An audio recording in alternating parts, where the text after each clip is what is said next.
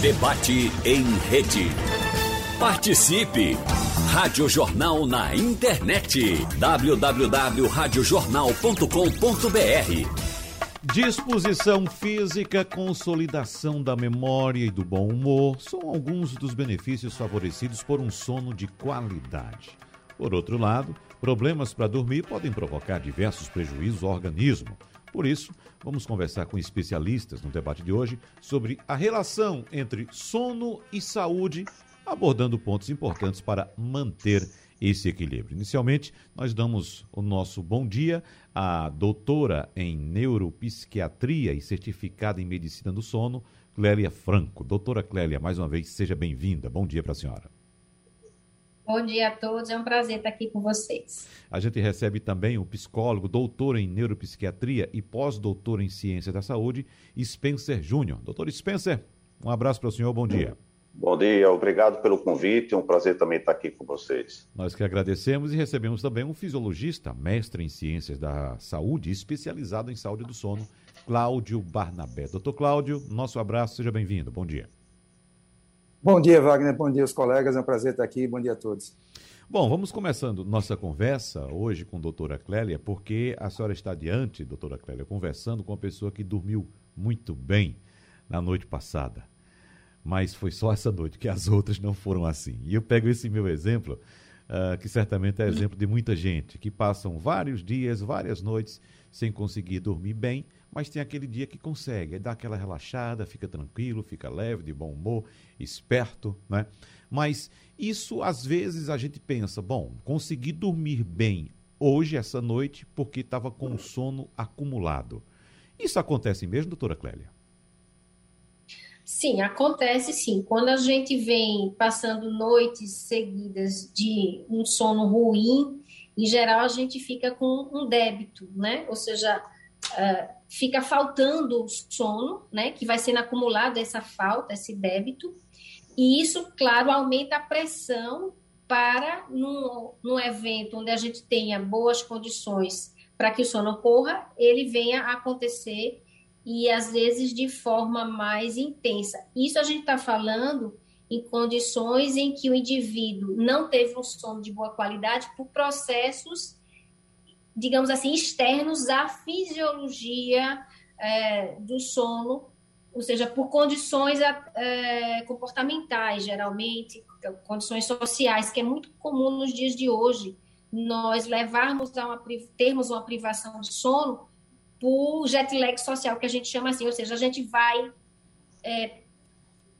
empurrando o sono né, muito para a madrugada, fazendo, é, é cumprindo com nossas demandas sociais, de trabalho, estudando à noite, ou, ou, ou vendo TV, ou jogando, ou repondo atividades de trabalho no horário noturno. Então, a gente vai encurtando de forma deliberada, voluntária, o tempo de sono, às vezes, e aí diminui essa quantidade de sono e a gente às vezes precisava de mais. Então a gente fica com privação crônica por causas não próprias do mecanismo de sono, mas por questões comportamentais ou sociais ou de trabalho. E aí essa privação acontecendo, a gente vai acumulando um débito de sono que vai poder ser reposto, não com a mesma qualidade, mas no momento seguinte, quando a gente tiver condições em que a gente permita aquelas horas de sono acontecer. Isso em condições de saúde, né? As pessoas que estão com uma boa saúde. Agora, claro, existem condições de doença que o mecanismo de sono está prejudicado por uma questão de doença,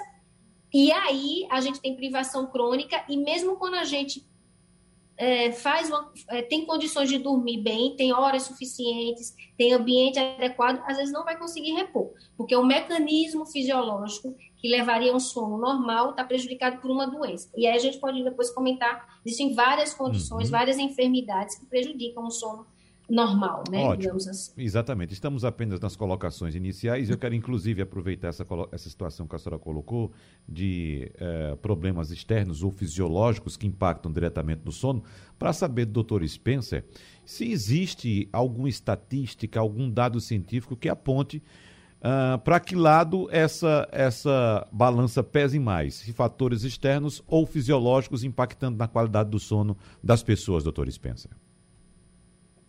Muito bem. Dominantemente, hoje os fatores externos, ou aqueles eventos psicossociais, o que a gente chama de preceptores, eles são mais dominantes, mesmo que estes venham despertar os fatores predisponentes que estão inseridos na neurofisiologia do sono. E estes fatores externos é que estão ainda mais nas nossas condições de um certo controle e por isso uma anamnese aprofundada pode permitir a localização desses eventos. Você citou o seu próprio exemplo, uhum. que a doutora Clélia explanou muito bem, pegando o gancho. Se o indivíduo ele consegue estabelecer um sono estável depois de três noites consecutivas sem ter um bom sono, ele corre o risco de ter uma má percepção do seu sono, criando uma crença disfuncional do tipo: se eu dormir três noites ruins, eu posso dormir a próxima também ruim. Isso é um fator externo, interveniente, que pode comprometer a neurofisiologia, quebrando, inclusive, o ciclo, digamos, circadiano. Não apenas pela introdução de maus hábitos, por exemplo. Se você tem um hábito de dormir de 10 da noite e acordar às 6 horas da manhã, e você resolve inserir uma atividade noturna que vai impulsionar madrugada adentro, você vai comprometer também essa neurofisiologia do sono e você vai a partir daí, por não entender qual é o fator causal, você vai associar de que você não está tendo mais a competência de dormir.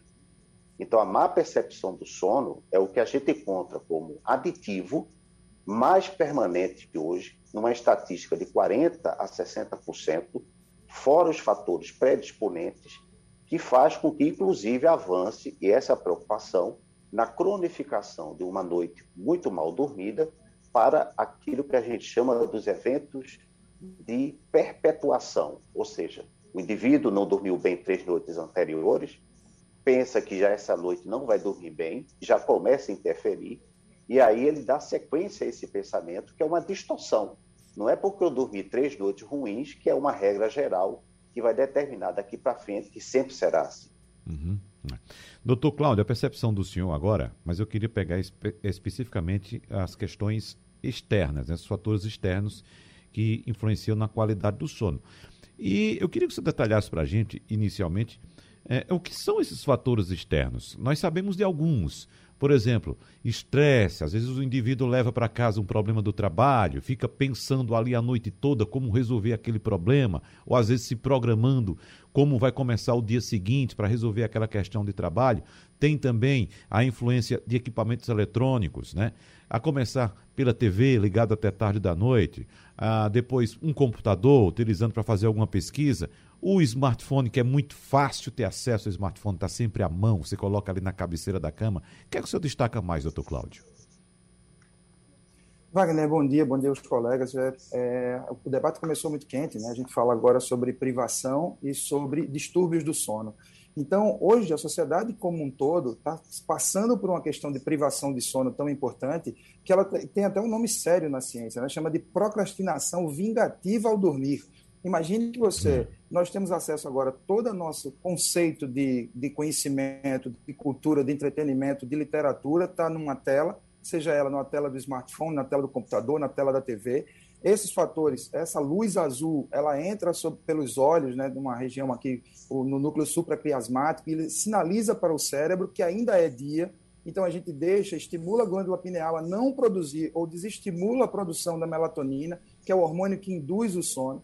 Então, associado a outras condições de higiene do sono, por exemplo. Então, você me falou agora sobre os estresses. Então, imagine você, o sistema nervoso simpático autônomo ligado o tempo inteiro e a gente precisa fazer manobras de coerência cardíaca para que a gente consiga desligar o sistema nervoso autônomo simpático e ligar o parasimpático para estimular substâncias GABAérgicas, que são neurotransmissores que promovem o relaxamento. Então, a sociedade como um todo está hoje postergando o sono, né, como a doutora Clélia falou, a gente está causando um atraso nesse sono, porque muitas vezes, imagine, muitas horas de trabalho, não tenho tempo para. levo o trabalho para casa, mais entretenimento, a hora que eu vou despachar o celular com redes sociais ou um pouco de recompensa na rede social, e aquela emissão de luz azul, e recorrentemente eu tenho atrasado essa minha hora de sono. Imagine que o termo dado é procrastinação vingativa. Então, como o doutor Spencer falou, imagine que por três noites sem dormir direito, a pessoa já introjeta uma condição disfuncional achando que vai, não vai conseguir dormir normalmente, desencadeando aí um caso de insônia que era aguda, e aí passa a ser um, sonho, um, um caso de insônia crônica, e aí todos os efeitos deletérios que os distúrbios do sono possam vir a acarretar, e a gente vai tratar no novo momento. Então, imagine, associe isso a um fato da sociedade cada vez mais sedentária. Existe um substrato do exercício físico chamado adenosina, que vai se acumulando ao longo do dia e na presença do sol, que vai acumulando cansaço e sonolência para a noite desencadear essa sonolência. E a sociedade hoje não faz exercício, está mais pesada. A pandemia, se somarmos hoje, Wagner, a quantidade de obesos e sobrepeso no Brasil passa dos 70%. Eu li uma estatística de 75%. Então, imagine que esses quadros inflamatórios também desencadeiam quadros que vão causando distúrbios do sono, além da própria privação de sono deliberada, que a gente vai tratar daqui a pouco. Então, uhum. quem de nós atira a primeira pedra que não foi para a cama com emissão de luz azul ou com tantos outros fatores que a gente precisa levantar, como higiene do sono? É, ter um quarto sem barulho. Quem de nós faz às 19 horas, às 18, começar a diminuir a intensidade das lâmpadas para começar a induzir esse sono e praticar uma higiene adequada de sono. Então, é, vários são esses fatores que podem causar os distúrbios do sono, ou simplesmente começam como uma privação e podem chegar a trazer distúrbios de sonos importantes, com efeitos deletérios que a gente vai discutir aqui. Para a gente fechar esse bloco e tratando já desse assunto, doutor Cláudio, é, é, vamos detalhar o que é essa luz azul dos equipamentos eletrônicos. É bom lembrar que nós precisamos dos equipamentos eletrônicos para trabalhar, né, para desenvolver nossas atividades durante o dia. Nós estamos fazendo isso agora. Estamos todos diante de uma tela, né? Eu e os senhores, e a senhora Clélia também, diante de uma tela, que a gente passa o dia diante dessa tela. E vai à noite também ver, às vezes, nossas coisas pessoais nessa tela.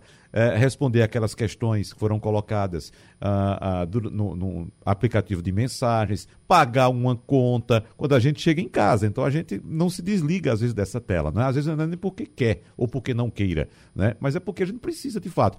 Agora, só abrindo um parênteses aqui, é, é bom informar também a quem nos escuta e que precisa da tela para resolver seus problemas do dia a dia que os equipamentos, os smartphones, oferecem soluções, eu quero saber dos senhores se funcionam essas soluções, que inibem essa luz azul. Por exemplo, ele tem, um, tem um, um, um, dispositivo no próprio smartphone que você pode trocar essa luz azul por um filtro, fica uma luz um tanto amarelada ali, né?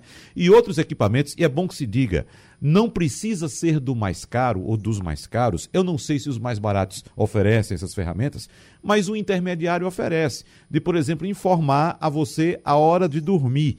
E ele transforma aquela tela que é colorida, cheia de luz, em uma tela preta e branca.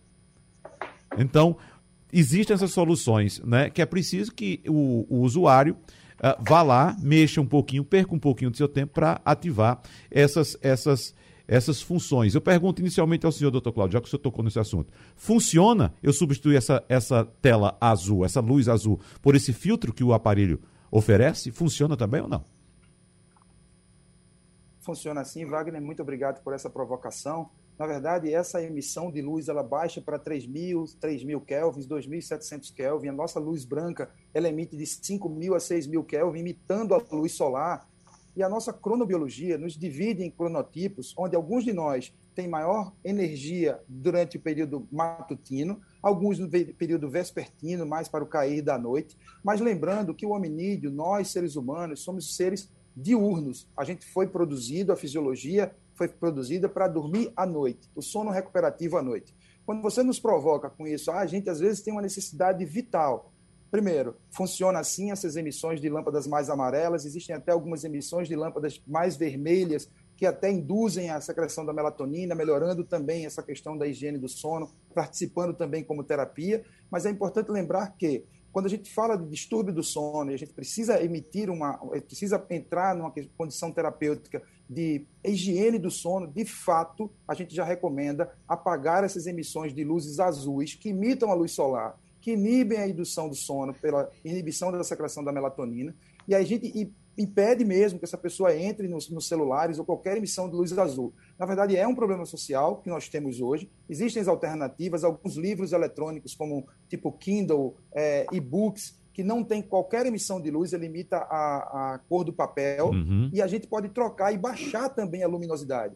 Além de usar o night shift, que você citou, que é aquela luz mais amarelada, eu ainda baixo totalmente a iluminação do meu telefone quando eu preciso, de fato, pagar uma conta ou ler alguma coisa importante, ou me preparar para uma entrevista na rádio. Isso, de fato, funciona. Porém, se a gente continuar atrasando esse sono hum, deliberadamente, muito provavelmente a gente diminui a quantidade de horas de sono, o que vai, inclusive, é, respingar na qualidade desse sono também, que a gente chama de arquitetura do sono. Deixa eu saber de doutora Clélia também, em relação a essa questão da iluminação já que o doutor Cláudio falou da questão da luz de casa. E a gente sabe que é muito comum a gente comprar hoje lâmpadas que tem aquela, emitem aquela luz branca, aquela luz bem forte branca.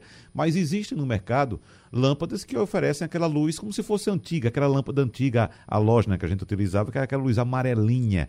Essa é a mais indicada para ter dentro de casa, doutora Clélia? Sim, é, como o Cláudio já bem lembrou, a questão dos. Primeiro, só voltando um pouco para a luz azul, os espectros de maior risco, né? Que é a luz azul e a luz violeta. A gente sabe que eh, os dispositivos têm esses mecanismos para minimizar, mas esses mecanismos que são úteis para minimizar o espectro de luz e a intensidade de luz, eles não corrigem a estimulação cognitiva, que é um grande problema, né? Que a gente continua mantendo quando a gente leva para o quarto qualquer dispositivo que seja para estimular uma atividade cognitiva. Então, seja, se eu estiver fazendo, usando com toda essa proteção, inclusive usando óculos, que já existem óculos de bloqueio, né, de, de luz azul, que são os óculos âmbar, que diminui bastante, mas se você continua fazendo atividade com estímulo cognitivo, como é o caso jogos eletrônicos, né, fazendo um trabalho importante, né, uma leitura de uma tese ou resolvendo um, um problema de trabalho ou, ou, conversando com alguém um problema de família, ou seja, o estímulo cognitivo também mantém o estado hiperalerta e deixa você acordado, né, inibe o sono. Então, lembrar, não é só a luz, a luz é o principal fator, a luz azul e a luz violeta, que a gente pode minimizar com o uso dos, das, dos bloqueios, né, dos filtros, mas o estímulo cognitivo é um grande vilão também, que é o caso quando a gente vai deitar, que está preocupado, que está ansioso. Então, tratar desse estado de ansiedade ou de hiperalerta ou de atenção aumentada à noite, que é com essa atenção muito aumentada, essa atenção cognitiva, você aumenta seu metabolismo, atividade simpática, então tudo isso faz com que você fique acordado e vai atrasar seu sono. Então, preparar o ambiente, como você falou, voltando para a luz, a luz, a, a luz é, amarela, a luz de fraca intensidade, melhora muito e faz essa transição para que você vá relaxando em relação a esse estímulo visual. Então, por exemplo, na casa da gente, ou no escritório, no local onde a gente tiver que trabalhar e estudar, você mantém a luz de maior intensidade, a luz branca pode ser, pra, porque naquele local você precisa estar atento, né? Você está fazendo um trabalho de que, que a gente precisa de atenção e, e ativação de estímulo cognitivo, né? Trabalho cognitivo. Então, você pode, no, por exemplo, no ambiente do seu escritório da, da casa, ou o quarto de estudar, ou a sala, para deixar essa iluminação mais intensa, inclusive no espectro branco, pode ser.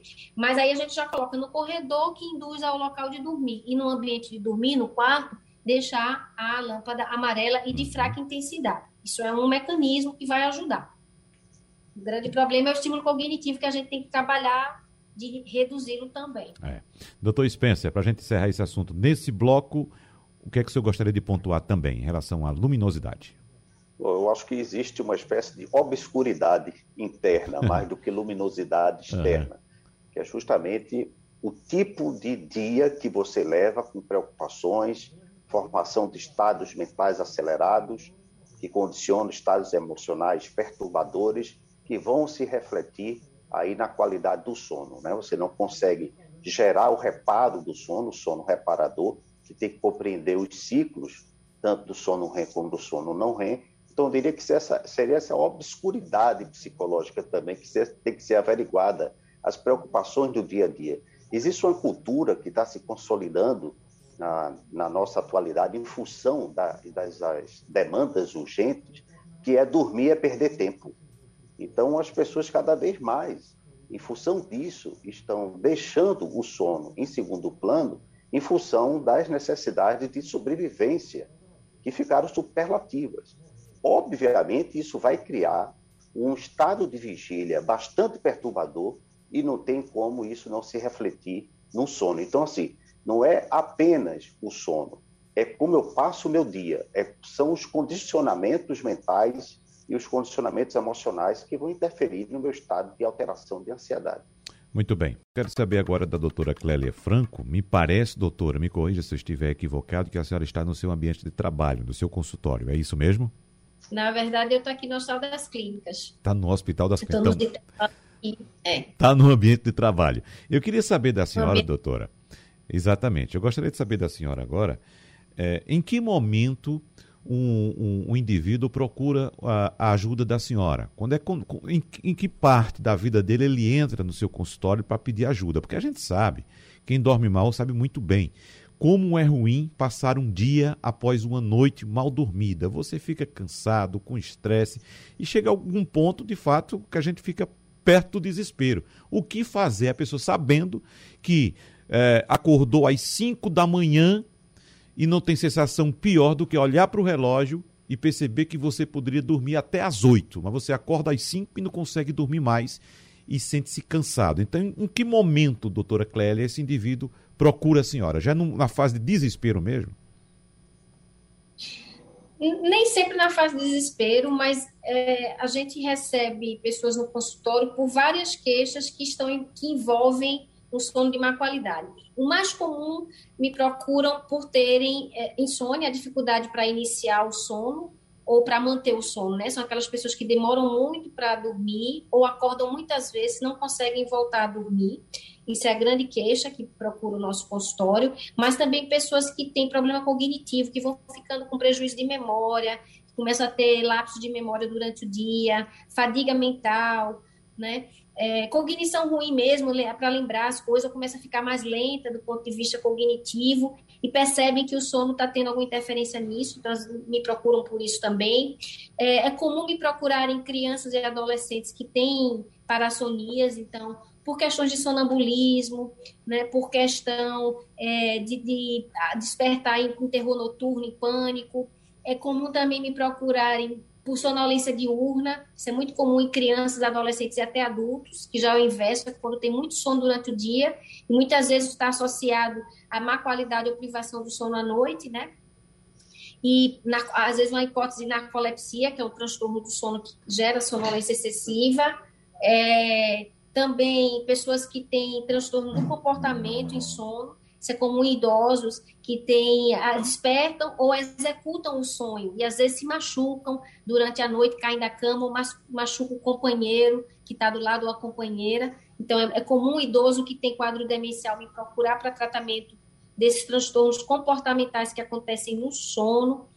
É, a apneia do sono, né, que é um grande é, ronco e apneia, uhum. é uma grande queixa hoje. Sempre foi assim em adultos, principalmente em homens, mas também mulheres menopausadas e até crianças que têm problemas respiratórios e que quando vão dormir apresentam ronco e apneia, que geram uma má qualidade de sono e durante o dia vão ter sonolência, fadiga, distúrbios inclusive de crescimento nas crianças, obesidade nos adultos.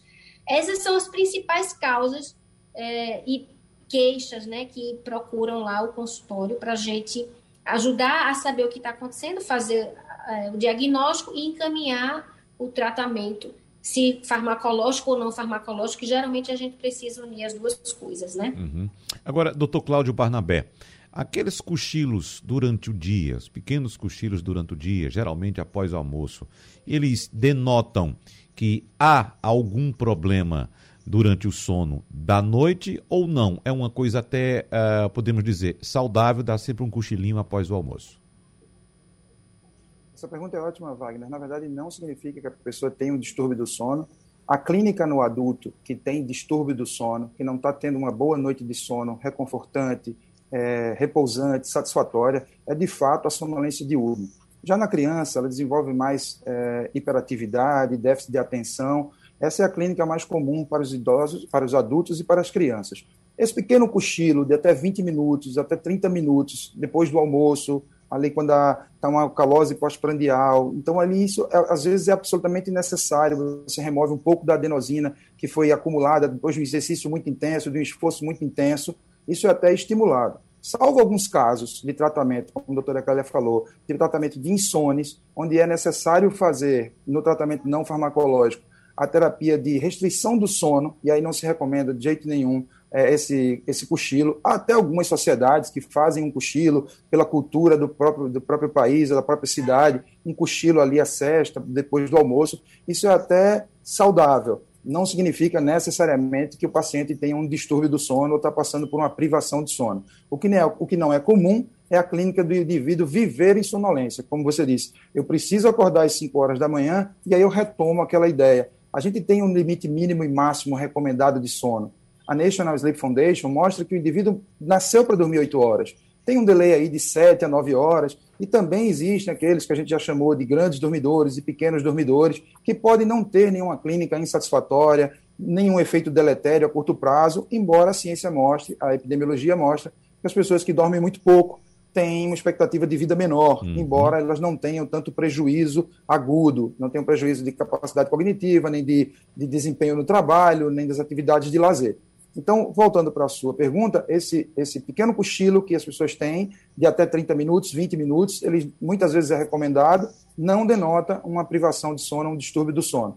Agora sim, a clínica mais comum naquelas pessoas que têm distúrbio do sono é aquele estado de exaustão o dia inteiro, de sonolência diurna o tempo inteiro, e muitas vezes aí começa a, a ação multiprofissional a cuidar de forma farmacológica e também não farmacológica esses distúrbios do sono. Doutor Cláudio Barnabé é, disse que traz resultado desse estudo que aponta que as pessoas que dormem pouco têm uma expectativa de vida menor. E eu estou lembrando que no bloco anterior, doutor Spencer, o senhor citou que aquela, aquela, aquela frase bastante comum, né? É, entre algumas pessoas, de que dormir é perder tempo. Então, de acordo com esse estudo, perder tempo é dormir pouco, né, doutor Spencer? Porque se você reduz sua expectativa de vida ao dormir pouco, você na verdade está perdendo seu tempo de vida, né? Ao dormir pouco e não a dormir bem, né, doutor Spencer? É uma triste barganha, né, entre uhum. o tempo laboral e o tempo existencial. Né? Meu tempo de vida, no sentido cronológico e cronobiológico, e versus meu tempo cronolaboral, vamos dizer assim. Eu penso que isso está se introduzindo de forma mais acirrada ainda. É, já, já temos uma cultura é, bastante intensiva em relação a isso, mas depois da pandemia, ou melhor, na peri-pandemia, né, nós estamos ainda atravessando a pandemia, isso se tornou quase que uma necessidade de sobrevivência. A gente está, na verdade, numa cama de Procrusto, né? lembrando aquele mito que a cama, na verdade, o sujeito tem que se adaptar à cama e não a cama ao sujeito. Ele entra na cama, se o corpo for longo, tem que ser cortado, se o corpo for pequeno, tem que ser alongado. A gente está numa situação difícil, porque as pessoas introduzem também esses maus hábitos de estender ou negociar o tempo de dormir, entendendo como dormir perda de tempo, que é perda de produtividade, e também ameaça para a sua sobrevivência, porque estamos também numa condição de vida que nos impõe uma, digamos, reavaliação do que é prioritário.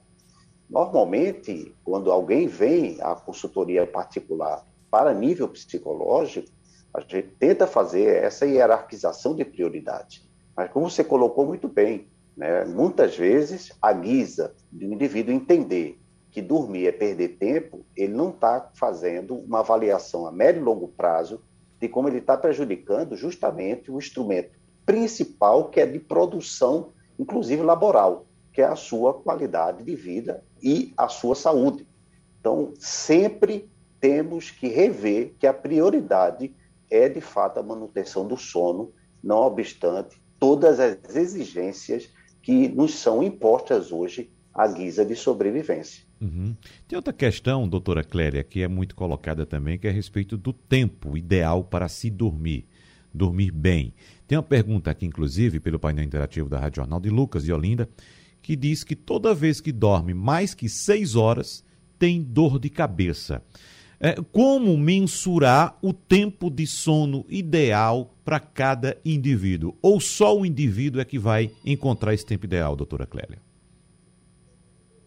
Isso. É, Na verdade, a gente tem uma, uma média né, dos estudos por faixa etária, mas essa média, como é para um grupo, pode não ser verdadeira para o indivíduo. Então, a gente diz assim: o paciente precisa descobrir qual é o seu tempo ideal de sono e ele sabe disso quando ele dorme aquelas horas e acorda satisfeito. Em geral, eu digo que em período de férias, quando a gente não tem, desde que, claro, né, sejam uma, umas férias onde a gente não tem uma demanda social também muito intensa, porque isso também geralmente leva à privação, mas quando o indivíduo está em fase tranquila da vida e que vai dormir espontaneamente, pelo sono espontâneo, e desperta espontaneamente quando o organismo está satisfeito, então, quando o relógio biológico dele está bem sincronizado ou bem é, é, é, orientado, né, de acordo com o ciclo do, do, dia solar e com as atividades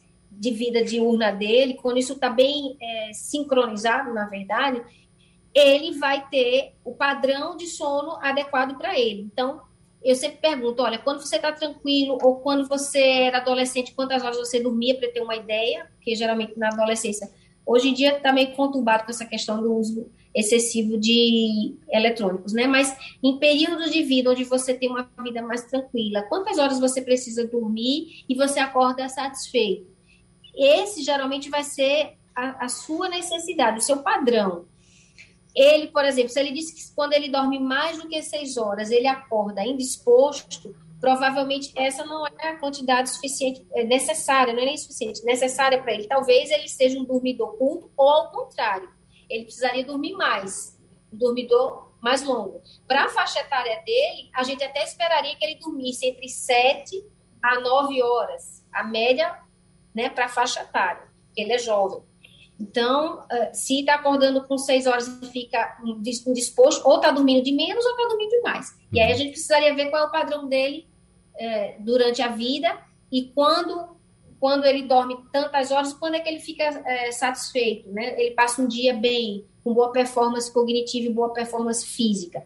Isso aí a gente teria a média necessária para aquele indivíduo. Mais ou menos assim que a gente consegue perceber. Então, embora exista essa média dos estudos, mas isso aí para o indivíduo a gente precisa conversar e ver qual é o padrão dele. Inclusive, ver no perfil familiar também, a gente uhum. consegue ter ideia, porque isso é geneticamente determinado também, né? Uhum. Doutor Cláudio, já falamos a respeito dos equipamentos eletrônicos que de fato interferem na qualidade do nosso sono, mas vamos levar em consideração o seguinte: um exemplo de um cidadão que de fato consegue se livrar do smartphone quando chega em casa do trabalho, deixa ali no canto, né? Daqui a pouco a gente pode falar também da alimentação, mas me diga no caso de quem decide trocar o acesso ao smartphone por uma caminhada à noite quando chega do trabalho essa atividade de que forma vai impactar no sono dele, positivamente ou negativamente? De novo, mais a questão fenotípica, né, que é. a doutora Clélia acabou de falar. Existem as razões para grupos, as médias epidemiológicas, e existem aquelas pessoas que individualmente têm respostas diferentes. Na verdade, não é recomendada atividade física duas horas antes ao dormir. Isso faz parte das recomendações de higiene do sono. Porém, de novo, isso é individual. Eu, por exemplo, posso correr meus 10 km à noite e eu não tenho nenhum problema de sono, não tenho nenhum problema, durmo adequadamente. O que é? Isso é fora da curva. O que é recomendado? Essa semana me fizeram essa pergunta de consultório. Se eu tiver que fazer exercício, eu vou ter que acordar de madrugada para fazer exercício ou eu vou ter que entrar madrugada dentro para fazer exercício? Porque meu dia, como o doutor Spencer falou, essa uhum. questão da, da, do equilíbrio laboral e, e existência, hoje é uma questão realmente social muito complicada. Né? Então, na verdade, não se recomenda exercícios é, extenuantes até duas horas antes da hora de dormir. Como você falou em caminhada, e eu sou um ferrenho defensor da caminhada, a caminhada é um exercício de regularidade, com uma, uma infinidade de secreção de miocinas anti-inflamatórias, com acúmulo de adenosina. Esse pequeno cansaço pode, de fato, ter uma relação com a melhora da qualidade do sono, Wagner, mas, de novo, é como a doutora Clélia falou, isso é uma questão individual. As respostas individuais precisam ser levantadas. A recomendação, grosso modo, não é exercícios físicos à noite. Há algumas academias, pasme, em caráter de excelência, cuja, cuja iluminação ela vai pivotando, a, ela é muito branca durante a manhã e depois ela vai ficando mais amarelada à noite, já fazendo com que as pessoas que só têm o horário da noite para praticarem exercícios físicos, para que ela vá já preparando o organismo para o início do sono, que é exatamente essa questão das luzes, como a doutora Clélia excelentemente falou, a distribuição das lâmpadas numa casa. Então a gente uhum. percebe, e aí para falar um pouco mais nisso, arquitetos hoje montando quartos, inclusive quartos de bebê, cheio de penduricalhos, cheio de luz, cheio de iluminação e estímulos, inclusive cognitivos, fazendo com que aquele sono que deveria ser aprendido desde a mais tenra idade se prolongue com uma má qualidade do sono e aí tudo isso que a gente já juntou aqui. A uhum. resposta é, individualmente, pode até ser que o exercício a caminhada para dormir seja bom mas, grosso modo, não é, do ponto de vista de grupo epidemiológico, a melhor prescrição. Pronto, então vamos ter cuidado com os equipamentos eletrônicos, com os exercícios físicos. Agora vamos, doutor Spencer, para a alimentação, nosso jantar à noite, né? Às vezes a gente chega em casa, aí tem lá uma macaxeira, tem um cuscuz, tem um cozido para a gente comer à noite, né? Uh, e acompanhando, às vezes, de uma bebida também. Evidentemente que a gente sabe que tudo isso deve ser evitado à noite para que a gente mantenha uma boa qualidade de sono. Mas o que é que o senhor recomenda? Aquela tradicional tacinha de vinho à noite acompanhada de uma salada cai bem? Está liberado, doutor Spencer? Bom, os estudos mostram que o uso do álcool ele pode ter um efeito de indução do sono, mas ele compromete aí a qualidade, ou seja, que se permita um sono reparador. Então, esses mesmos estudos indicam que se você tiver que fazer ingestão de bebida alcoólica, que seja com seis horas de antecedência à sua hora de dormida. Agora, quanto à alimentação, a mais frugal possível, vai permitir que o sistema digestivo coopere na liberação da melatonina. A gente sabe que o ato de você dormir bem, compreender todos os ciclos do sono, libera leptina, que é muito importante como uma espécie de substância química que emagrece, ou seja, ela comunica ao cérebro de que o corpo não precisa ingerir durante a noite de sono nenhum tipo de alimento. Ou seja, alimenta também o corpo de que ele não precisa ingerir nenhum tipo de alimento físico. Então, eu diria que, em relação à alimentação, seria uma alimentação mais frugal possível. É muito importante a introdução também, a ingestão de algum tipo de alimento que é, fomente os estados é, digamos, de sono, de pré-sono, como, por exemplo, chás de camomila, é, de medicina, também são muito bem recomendados. Então, se nós soubermos criar uma dieta para o sono, a gente fala muito higiene do sono, né? mas é importante criar uma dieta do sono, uma ambientação do sono, não apenas física, mas também psicológica, a gente vai cooperar para um sono reparador é muito interessante pensar nos resultados posteriores de uma noite bem dormida. A disposição cognitiva, a produção de insights, você se torna mais criativo, sua capacidade cognitiva amplifica, sua, melhor, sua memória melhora. Então, quando a gente pensa no análise de consequências, na introdução de hábitos novos, inclusive de uma boa alimentação, como dentro dessa proposta de dieta do sono, nós temos ganhos maiores em consequências do dia seguinte do que na noite que antecede esse dia, se a gente se dispuser a apenas aderir a esse tipo de alimentos que satisfaz na hora, mas as consequências são muito piores. Ótimo. Vamos concentrar nossas discussões em torno daqueles casos de pessoas que acordam várias vezes durante a noite. Uh, a gente sabe que às vezes os mais uh, de mais idade, as pessoas idosas, precisam se levantar para ir com mais frequência ao banheiro, enfim. Há o caso daquelas pessoas que acordam durante a noite, e isso, em certo ponto, pode ser até considerado é, uma situação normal. Mas quem acorda com frequência no meio da noite e não consegue mais conseguir, não consegue mais dormir, doutora Clélio, o que é que acontece com essa pessoa? Bom, o que acontece é geralmente a privação de sono, né? Ela vai ter um sono de má qualidade. Isso é com, muito comum acontecer em pessoas que têm transtornos do sono, do tipo insônia de manutenção ou qualquer transtorno intrínseco do sono. Por exemplo, quem tem apneia obstrutiva do sono, são as pessoas que têm muitas pausas respiratórias dormindo. É, pessoas que também têm o que a gente chama de parassonias, do tipo sonambulismo, terror noturno, transtorno comportamental do sono REM são pessoas que despertam, às vezes, em um evento específico, que pode fazer parte de um quadro da enfermidade dela, mas o mais comum é o despertar por insônia de manutenção associado a estados de ansiedade ou estados hiperalertas.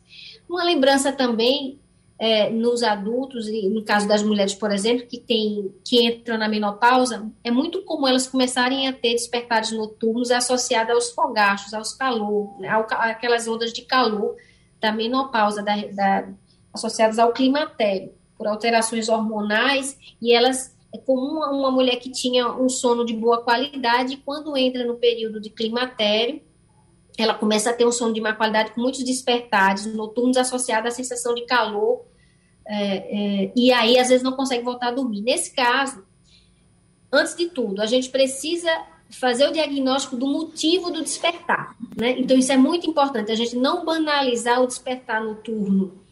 Então precisa fazer um diagnóstico, porque o tratamento, seja farmacológico ou não farmacológico, vai ser bastante diferente dependendo da, da enfermidade que a gente fizer diagnóstico. Então, por exemplo, uma insônia, por exemplo, por ansiedade ou por estar hiperalerta, eu vou recomendar de primeira linha já procurar a, o auxílio da psicologia, né? E o doutor Spencer é, é, pode falar muito sobre isso, para iniciar uma terapia cognitiva comportamental.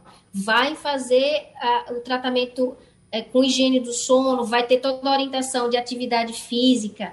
Muitas vezes a gente vai precisar usar fármacos, medicamentos. Isso se for uma insônia. Mas, por exemplo, se for um despertar por conta de uma doença respiratória do sono, uma apneia obstrutiva, não vai adiantar se apenas eu, eu digo apenas assim, se eu encaminhá-lo para a terapia cognitiva, pensando que é uma insônia, e não tratar do transtorno respiratório, que pode, inclusive, ter várias complicações cardíacas, vasculares, né?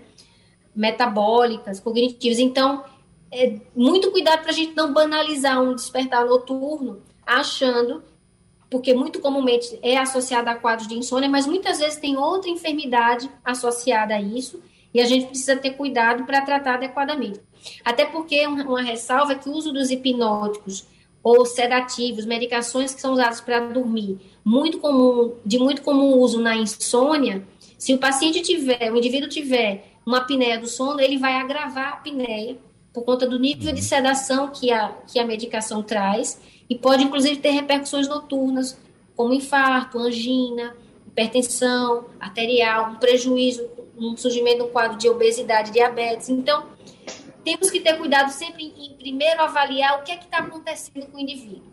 Né, e não banalizar um, um despertar noturno. É, no bloco anterior, a gente conversava com o doutor Spence e o doutor Cláudio a respeito de alimentação, doutora Clélia, é, durante a noite. O que comer e o que beber ou o que não comer ou o que não beber durante a noite. Mas, em alguns casos, o, o indivíduo decide é, não comer nada durante a noite, não jantar, né? e nem tomar líquidos, porque ele sabe que se tomar água, ele vai acordar de madrugada para ir ao banheiro. Uh, o, o, fato de não comer e não beber, é, de que forma pode impactar no sono?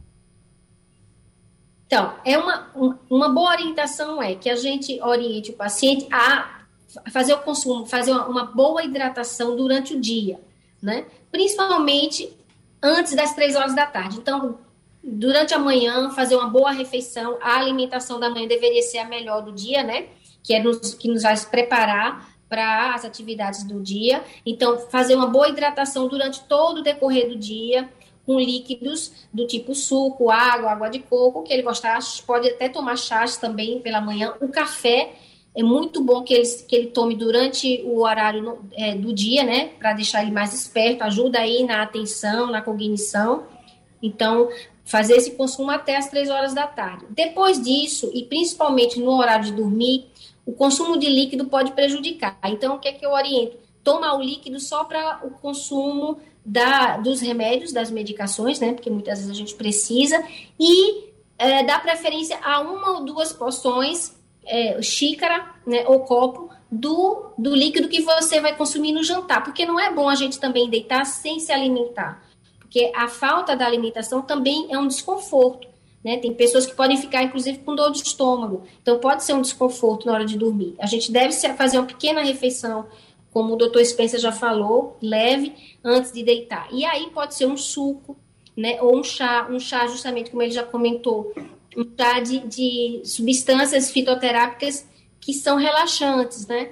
Não evitar o chá preto que tem conteúdo de cafeína e xantina que é estimulante. Então, o chá, o chá claro o chá de camomila, o chá de melissa, de erva cidreira, o chá de canela.